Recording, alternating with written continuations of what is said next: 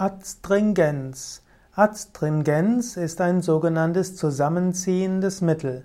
Adstringenz kommt vom lateinischen adstringere und das heißt zusammenziehen. Adstringenzien gibt es zum Beispiel in der Pflanzenheilkunde, in der Phytopharmakologie.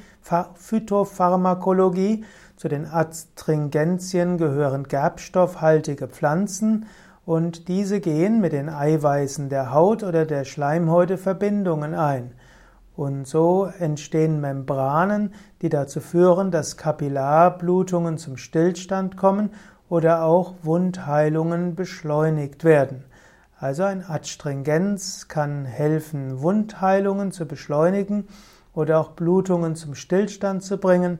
Adstringenzien sind zum Beispiel auch bei Wunden im Mund hilfreich können auch hilfreich sein bei bestimmten Formen von Heiserkeit oder auch von Reizungen der Schleimhäute im Mund.